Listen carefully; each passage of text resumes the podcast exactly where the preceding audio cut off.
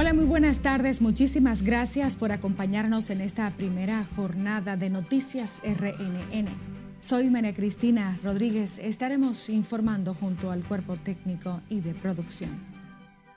Iniciamos esta emisión con el presidente Luis Abinader, quien resaltó la importancia de la seguridad ciudadana para su gobierno, para lo que entregó 130 nuevas motocicletas a la Policía Nacional previo a reunirse con el Consejo Superior de la Uniformada. Siledis Aquino está en directo desde el Palacio Policial con más detalles. Buenas tardes, Siledis. Buenas tardes, así es. Estas 130 motocicletas forman parte de las 370 que entregará el gobierno para el fortalecimiento de la seguridad ciudadana. Continuamos equipando.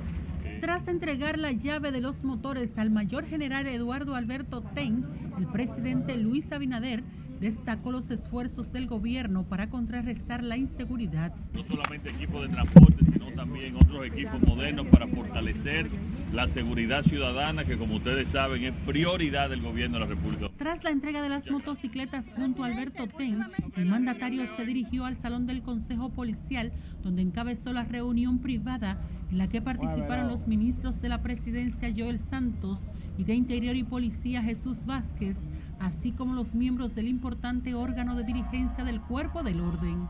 El ministro de la Presidencia también respondió a las quejas de supuestas violaciones de derechos humanos por parte del gobierno que hace Manuel María Mercedes. Eso es un tema que se, van a seguir tratando, pero el gobierno dominicano tiene pleno respeto por los derechos humanos, respeta la vida. Obviamente, eh, lamentablemente son circunstancias que se pueden dar, pero en ninguna circunstancia nosotros, este gobierno va a apoyar ninguna situación que violente los derechos humanos. Las motocicletas que recibió la policía serán usadas a través del Sistema Nacional de Emergencias 911 para fortalecer la prevención y acción con énfasis en las áreas de mayor demanda. Como el sistema de cuadrantes se está trabajando en el distrito, esa es la primera parte, y además de eso, la, eh, la ciudad de Santiago, que son las áreas de mayor eh, población y sobre todo las áreas que tienen mayor tráfico y que requieren de mucha mayor agilidad. Son varias las ocasiones en las que el presidente Luis Abinader se ha reunido con el Consejo Superior de esta Policía Nacional para tratar los temas relativos a la seguridad ciudadana. Por el momento son los detalles que les tengo. Ahora retorno con ustedes al set de noticias. Muchísimas gracias, Siledis Aquino, reportando en directo. Por cierto, ciudadanos en barrios y zonas céntricas del Distrito Nacional aseguran estar más tranquilos a partir de la contundente respuesta de la policía a la delincuencia y el aumento del patrullaje policial. Los ciudadanos esperan que los derechos humanos entiendan que la paz del país es una responsabilidad que la policía debe garantizar. No pueden bajar la guardia porque son gente que le están haciendo daño a la gente de trabajo como yo, como todos los caballeros, que salimos a buscar el pan y entonces ellos no hacen daño. Aparte de que nos atracan, nos hieren y nos dejan moralmente destruidos porque uno queda con miedo de salir a las calles. Lo que está haciendo la policía está bien. El de los derechos humanos, que salga él a, buscar a los delincuentes y que lo trate él con flor y galletica. Ese es el desempeño de la Policía Nacional son nuestros civiles uniformados que tenemos en los cuerpos catrenses para defendernos como ciudadanos. Esa es la labor que ellos tienen que hacer y muy bien la están desempeñando en los últimos días. Los derechos humanos tienen que ponerse en los mismos lugares de nosotros, los ciudadanos. Quizás ellos no lo ven de esa manera porque no viven en un barrio. Ahora tú te sientes más seguro. Claro. ¿Cómo tú sientes? ¿Hay temor entre los delincuentes ahora? hay un poco más de temor, un poco más de pánico, ya que la policía está haciendo su trabajo. Los ciudadanos consultados por Noticias RNN dejaron claro que la violencia no es el mejor camino, pero sí una de las más extremas medidas que tiene el Estado para proteger a su pueblo, y más cuando es desafiado por desaprensivos. El director ejecutivo del Sistema Nacional de Atención a Emergencias y Seguridad 911 informó que han reforzado las diferentes áreas de la institución para atender la demanda de la población durante los asuetos de Navidad y Año Nuevo. El coronel piloto del ejército, Randolfo Rijo Gómez, también dijo que el 911 ha mejorado el tiempo de respuesta en atención a las asistencias que brindan a la población. nosotros esperamos un pico en las emergencias, tanto de seguridad como de, prehospitalarias, y nosotros hemos reforzado tanto el personal como las unidades en terreno.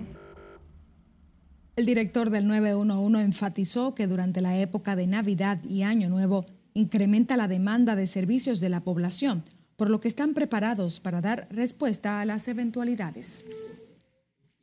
Familiares de un joven asesinado por agentes policiales hace varios meses en San Juan exigieron hoy que los culpables paguen por el crimen. Julio César Mateo tiene el reporte.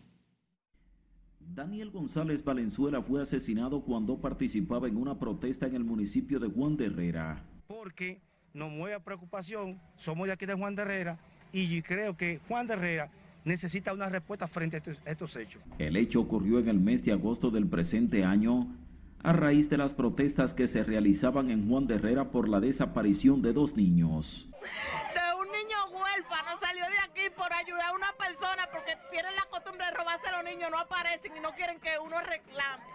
Pero hay un Dios en el cielo muy grande y ellos lo van a pagar. Se quejan de que pese a las manifestaciones, las autoridades no han dado información sobre las investigaciones realizadas. Donde ellos lo, le disparan, lo asesinaron, luego de haberlo asesinado y se ve bien cuando ellos lo persiguen en vida, porque se ven los videos claramente donde ellos lo van persiguiendo mi hermano con vida y se ven los policías detrás de él, ya pocos minutos antes, ellos salen arrastrando el cuerpo de mi hermano cuatro policías, me parece, tres o cuatro policías. Residentes en el municipio de Juan de Herrera exigen que el caso sea esclarecido, de manera que quien mató al joven estudiante sea enviado a prisión. Bueno, no vemos esto bueno por ese lado, porque consideramos que por lo menos aún eh, no estuvo bien hecho como lo hicieron ellos, pero no podían tomar esa medida como la tomó la justicia. A la hora de su muerte, Daniel González tenía 31 años de edad y era padre de dos niños menores de 5 años. En el municipio de Juan de Herrera, Julio César Mateo, RNN. Ahora nos vamos a comerciales, pero le invitamos a que sigan con la Red Nacional de Noticias a través de nuestras plataformas digitales. Estamos en Twitter, Instagram, Facebook, también en YouTube. A través de nuestra página web puede enterarse de la actualidad o escuchar nuestras jornadas informativas en formato de audio. También recuerde que puede enviarnos sus denuncias e imágenes a través de nuestro contacto en WhatsApp. Volvemos en breve.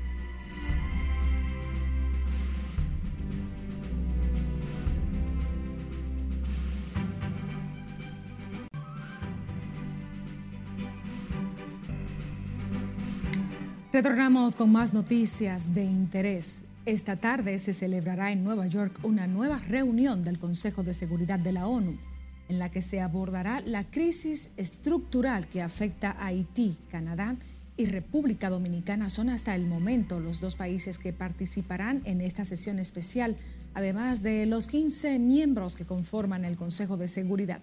Cesarina Ravelo nos amplía en el resumen internacional. La República Dominicana vuelve a llevar hoy a la comunidad internacional la necesidad de una fuerza robusta en Haití que ponga fin a la violencia desatada por bandas armadas. En la reunión del Consejo de Seguridad pautada para esta tarde a las 3, también estarán presentes la subsecretaria general de la ONU y la enviada especial de la organización a Haití. Se espera que en dicha reunión el embajador permanente de Canadá ante la organización ofrezca detalles sobre los esfuerzos del país para lograr el envío de tropas que ayuden en el combate de las pandillas y mejoren la situación humanitaria afectada por el regreso del cólera al país caribeño. La esposa y los hijos menores del destituido presidente peruano Pedro Castillo partieron a México como asiliados políticos. Lilia Paredes y sus hijos menores viajaron en un vuelo de la aerolínea Aeroméxico a las 1.40 de la madrugada de este miércoles. Sin embargo, la concesión del asilo político a la familia por parte de México provocó la expulsión del embajador mexicano en Perú y el gobierno de Dina Boluarte advirtió que el asilo no evita que las investigaciones pendientes se sigan realizando en contra de la ex primera dama Paredes. El presidente mexicano Andrés Manuel López Obrador confirmó la llegada de la familia de Castillo y precisó que arribaron al aeropuerto de la Ciudad de México a las 7 y 51 de la mañana. El viaje de la familia de Castillo se dio tras obtener un salvoconducto de las autoridades peruanas mientras se encontraban en la Embajada de México en Lima. Desaparecen 50 personas tras naufragar una embarcación en el Océano Atlántico tras 14 días de travesía. La embarcación se dirigía a las Islas Canarias, pero colapsó en la costa de Tantán, al sur de Marruecos. En la embarcación, cuyo origen se desconoce, viajaban 53 personas y tenía 14 días de travesía. Paramédicos y personal de emergencias de Inglaterra y Gales anunciaron una huelga para este miércoles en demanda de aumento salarial. El gremio no logró ponerse de acuerdo con el gobierno, según declaró un portavoz de los trabajadores, tras considerar como inútil dialogar con el secretario de Salud británico. Sin embargo, el gremio de los trabajadores advirtió al gobierno británico que están entrando en territorio peligroso. El gobierno de España solicitará préstamo por más de 91 mil millones de euros a la Unión Europea como parte del paquete de recuperación post pandemia del bloque comunitario. En las internacionales, Cesarina Ravelo, RNN. Retomamos la actualidad local. El incremento del parque vehicular en la capital agudiza los tapones que complican cada día el desplazamiento de las personas y obliga a los choferes a gastar tiempo y más dinero en combustibles, pese a que todavía no se recuperan de la crisis post-pandemia. Lauri Lamar nos presenta la siguiente historia. El congestionamiento vehicular representa un malestar para quienes deben circular por el Gran Santo Domingo y otros puntos del país para dirigirse a sus lugares de trabajo y otros destinos. La situación impacta directamente los bolsillos de choferes y pasajeros, quienes se quejan del tiempo y el dinero que pierden en los largos tapones. Uy, mi hija. Yo me cojo hasta dos horas para llegar a San Cristóbal, de San Cristóbal. A que tú sepas. ¿Cómo le perjudica a usted eso en, en, por ejemplo, tiempo, dinero? ¿Cómo le afecta? No, tiempo mayormente, tiempo. El tiempo ahora mismo es algo privilegioso, tú oyes. Ay, ay, ay, no, ahí sí, ahí en el día a día eso es un tapón es interno que nos tiene al, al volar. Algunos deciden iniciar el día hasta dos horas antes de lo acostumbrado para evitar el caos del tráfico que parece no tener fin. Por eso llaman a las autoridades a reformular un plan con medidas más efectivas que acabe con el caos vehicular en el casco urbano. No, me afecta mucho porque imagínense, uno sale de trabajar y su tiempo prácticamente libre se le, se le agota en la calle. Sí. Bueno, princesa, esto está, que esto no tiene madre. Por donde quiera, por donde quiera. ¿Y cómo le afecta esto? ¿Ustedes ganándose el peso aquí, conduciendo? No, muchacha, esto, estos tapones y estos hoyos acaban con los carros, con la vida de todo. Los atascos en el tránsito se han intensificado en los últimos días conforme se acercan las festividades navideñas, algo que no pueden controlar los conductores que no ven una salida a esta situación. Según especialistas, el caos que generan los tapones puede llegar a ser letal para la salud de las personas, que muchas veces llegan a padecer de estrés y ansiedad. Laurila Mar, RNN. Por otro lado, el flujo de clientes se siente con fuerza en los distintos negocios de la Avenida Duarte, la principal arteria comercial de la capital. Catherine Guillén con los detalles. Uno siempre sale a comprar algo. Los comercios de la Avenida Duarte fueron abarrotados de clientes que en la víspera de las fiestas de Navidad realizan sus compras. Ropa, zapatos y otras mercancías fueron adquiridas por quienes cada año aprovechan las ofertas de la Duarte. Porque imagínate, siempre que llega la Navidad la gente siempre está pendiente a todo y le gusta comprar, salir, ir a la tienda. Este dueño de tienda asegura que las ventas se han incrementado significativamente.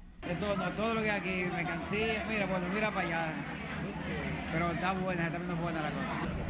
Y se espera que según se aproxime la Nochebuena y la Navidad, se incrementen las ventas. Bueno, ya el ambiente tiene aire navideño, muy, muchos aires navideños. Y aquí estamos bien, aquí la gente está asistiendo bastante bien. tenemos muchos clientes todos los días. Sin embargo, muchos de los clientes esperan que puedan aumentar también las ofertas para de esta forma aumentar sus ventas. Nosotros compramos la ropa, pero está bastante cara. La- Toda la cosa de la tienda está carísimo todo.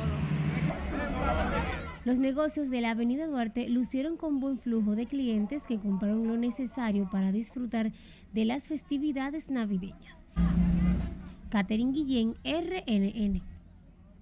Ahora nos vamos a comerciales. Quédese con la Red Nacional de Noticias.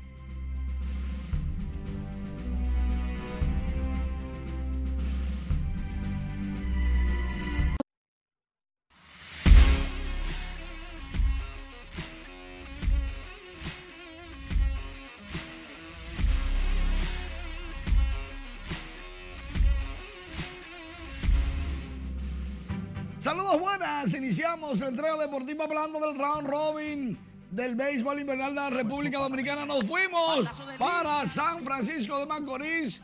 Los gigantes habían hecho una carrerita, luego Emilio Bonifacio consiguió un doblete remolcador de carrera. Se empataron las acciones en el quinto episodio. Los Tigres del Licey se fueron delante, dos por una, y los azules parece que iban a lograr su segunda victoria. Pero los gigantes en su casa son difíciles.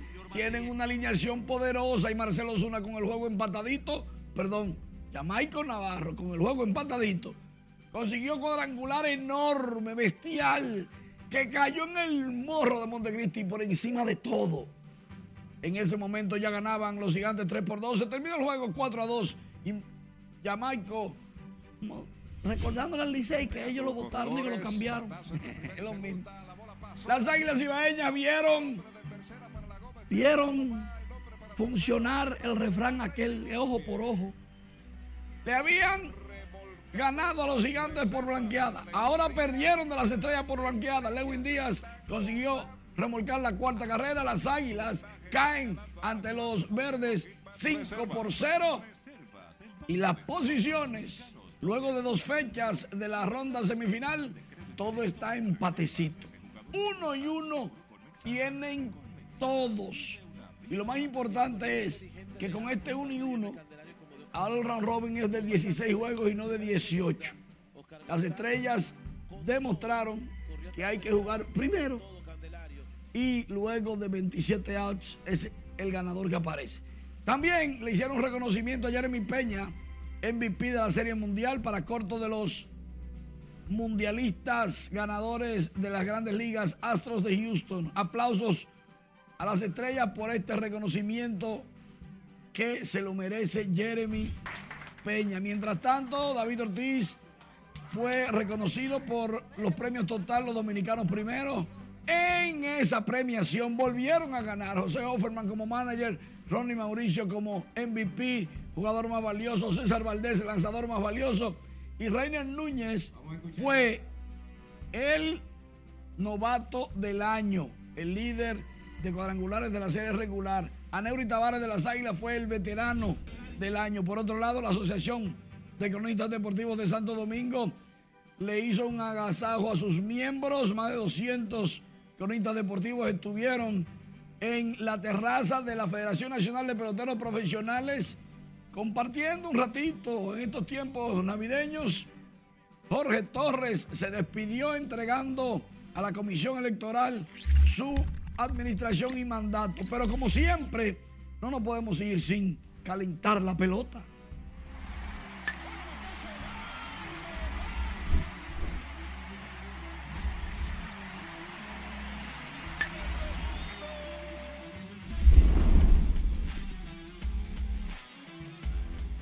Pintamos toda la casa y sin dejar caer una sola gota de pintura que no sea. ¿Qué es eso?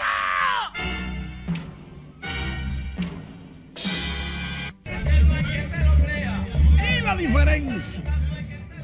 Primero se quedó sin gasolina el corredor de las águilas, pero aquí la diferencia, la humildad.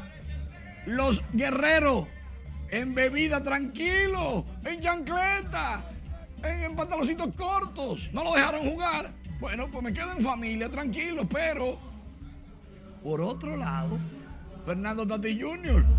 en teteo, en una discoteca reconocida de la capital, dándolo todo. Y ya no es para... con- Hay otro lío. Este es teteo, pero no... En el estadio Quisqueya, Juan Marichal, hay un problemón con las taquillas del Licey. Y comenzaron los memes del dos memes. Le pregunta el de los toros, ¿ustedes están en primero todos o en el sótano todos? Están en empate. Están, yo no le voy a leer, pero sí le voy a decir una cosa. Donde ustedes compran también venden, no guardaron carreras para hoy, dicen los estrellistas, a las águilas. Se fueron en blanco.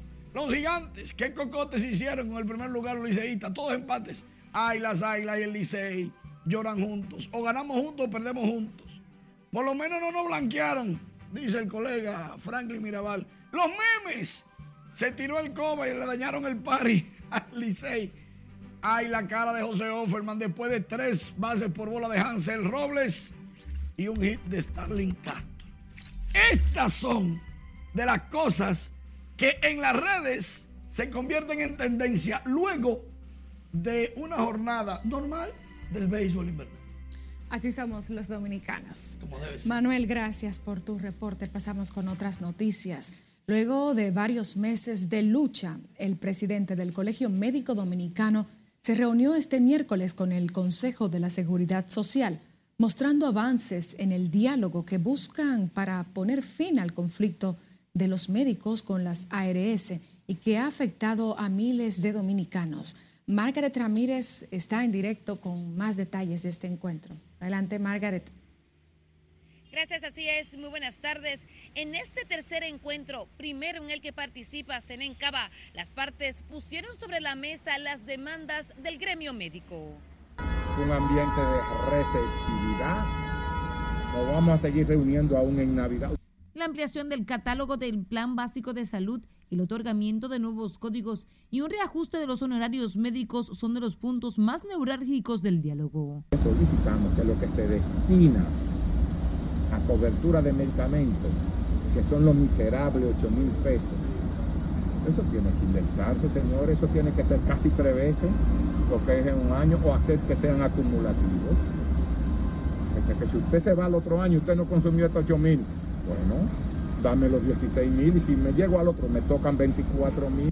Pese al ambiente de cordialidad con el que asegura se produjo la reunión, Cava condicionó el cese de la lucha y las paralizaciones al manejo de las autoridades en los próximos 15 días. Ustedes saben que el colegio médico tiene un paro. eh, nosotros vamos a suspenderle los servicios a la ARS de mayor cantidad de afiliados en las semanas del 8 de enero. A ellos les preocupa y dicen, bueno, pero tenemos 15 días por delante. Tenemos 15 días, vamos a trabajar. A mí me toca trabajar. Yo estoy de guardia el 24, yo soy intensivista y voy a trabajar y no se me va a despegar un pedazo. Durante los últimos meses, el gremio médico ha hecho paros escalonados a diversas administradoras de riesgos de salud, exigiendo, entre otros puntos, la eliminación de las entidades. La nueva convocatoria quedó abierta a la disponibilidad de las partes, aunque Senencaba adelantó que el diálogo continuará. Es todo lo que tengo por el momento. A retorno contigo al estudio. Gracias, Margaret Ramírez, en directo. Sumidos en el dolor y la impotencia, familiares de una mujer embarazada que murió al recibir al menos un impacto de bala, momentos en que fueron desaprensivos a asaltar a un nacional haitiano en los Guaricanos, piden a las autoridades intensificar el combate a la delincuencia que sigue cobrando vidas de inocentes. Scarlett Guichardo tiene más detalles en directo. Adelante, Scarlett.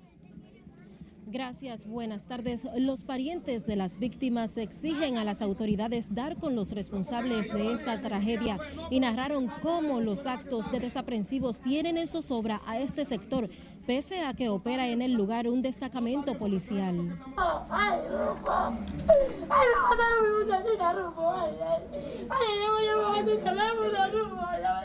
Las familias del sector La Isabela en el sector Los Guarícanos lloran desconsolados la muerte de la joven Catherine Aide Paulino y Philip Cadet, quienes fallecieron la noche del lunes en lo que han calificado como una de las peores tragedias en la comunidad.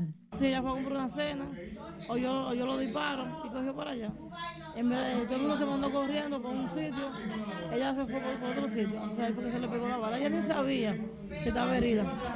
Ella se sentó, me dicen los muchachos, Ella se sentó en una silla y un muchacho le dice, pues tú estás, tú estás galeada. Y le dijo, no. Ahí se desmayó. Ellos vienen con los pies en la mano, a buscando a mi hermano, con su- a mi esposo con su nombre. Cuando mi esposo halló a ellos, pregunté, ¿por qué ustedes están buscando a mí? Yo no conozco a ustedes. Dije, no, yo vine a matarte. A ti mismo, yo vine a matar. De acuerdo con las versiones de los testigos, tres malhechores asaltaron al hermano de la víctima antes de lanzar los disparos que cegaron la vida al hombre de nacionalidad haitiana y la mujer que en ese momento pasaba por el lugar. Ya salió la prensa que ella estaba como bebiendo y eso es mentira. Mi hermana ni bebía ni nada. La mamá la soy yo porque tú sabes, yo bebo y ando, amanezco en la calle y todo eso. Pero mi hermana eran las 8 y ella estaba acostada. Llegaron tres tipos, lo empujaron para adentro, para la casa de esa vecina. De ahí lo encañonan los tres, lo, lo estaban ajolcando, lo agarran la- en el cuello. Y de ahí le quitaron su teléfono, él cargaba 100 dólares en los bolsillos. Los residentes en esta localidad de Santo Domingo Norte criticaron el accionar de los agentes policiales y la inseguridad que afecta a los moradores de los guaricanos. Sobrina la mataron el, lunes, pasaron policías por ahí, nos vieron llorando. En un DT pasaron cuatro, ni siquiera se, por el, por el motivo de no pararse. ¿Qué está pasando? Pasaron, dieron la vuelta y siguieron. Aquí no ha venido nadie a preguntar qué ha pasado, solamente ustedes, la prensa. Nosotros necesitamos que se ponga la pila. ¿Por qué? Pues yo tengo mis hijos, tengo mis nietos ahí. Y hay muchos muchachos jóvenes aquí que se le están quitando la vida. ¿Sabes que a tu propia casa atracarte, a tu propia casa? Y eso no, eso no, eso no, eso no tiene, no tiene una explicación. ¿Cómo tú, cómo tú explicarle al pueblo ni a la ciudadanía que vayan a tu propia casa a atracarte y no vaya y tú vas al destacamento?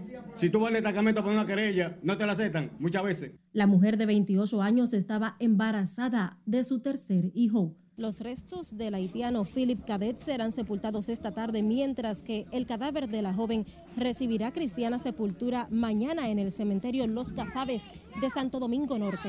Esta es la información que tengo de momento. Paso contigo al centro de noticias. Gracias, Scarlett. Tremenda tragedia a la que se suma el fallecimiento la mañana de este miércoles de la bebé recién nacida de esta mujer asesinada que perdió la vida al ser impactada por una bala durante un asalto en los Guaricanos, Santo Domingo Norte. La información fue confirmada por el Hospital Materno Dr. Reinaldo Almanzar, donde la criatura recibió las primeras atenciones tras su nacimiento prematuro.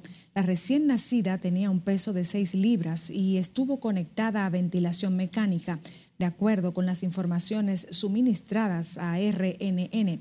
Posteriormente hizo un cuadro de gravedad que no resistió, muriendo próximo a las 5 de la mañana.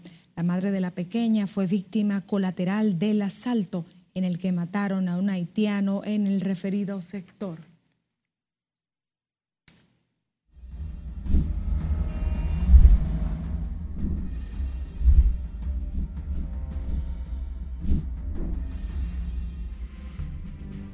Una brutal golpiza a una mujer que casi la mata y robos y pedimentos de solidaridad llegan a nuestras líneas directas en WhatsApp. Perla Gómez nos cuenta más. Yo recuerdo era que yo para Valle Encantado el domingo cuando él me agredió.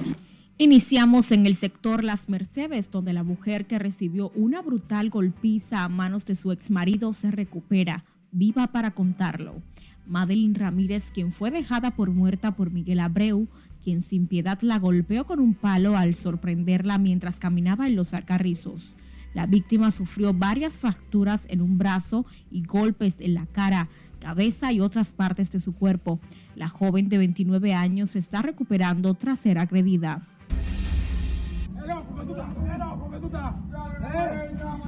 En otro audiovisual, un hombre golpeó salvajemente a un atracador que intentó despojar de sus pertenencias a una mujer en un hecho ocurrido en horas de la madrugada en la calle Callacoa en Higüey, provincia La Altagracia. Airado y con un arma punzante en las manos, que presuntamente fue la que le quitó al ladrón, este le apuntaba y golpeaba al supuesto antisocial. Hace siete meses que me diagnosticaron cáncer y voy a cada rato al médico. En otro video que nos llega a nuestra red, Una mujer diagnosticada con cáncer pide desesperadamente ayuda ya que no tiene recursos para costear su tratamiento. La señora es madre soltera de tres niños y está totalmente sola. Esta dice tener con el diagnóstico siete meses. Pide a las autoridades competentes que le brinden una mano amiga para esta poder costear sus gastos médicos. Si usted desea colaborar con esta dama, puede comunicarse al 809-727-8695 con Anaísa Ramírez.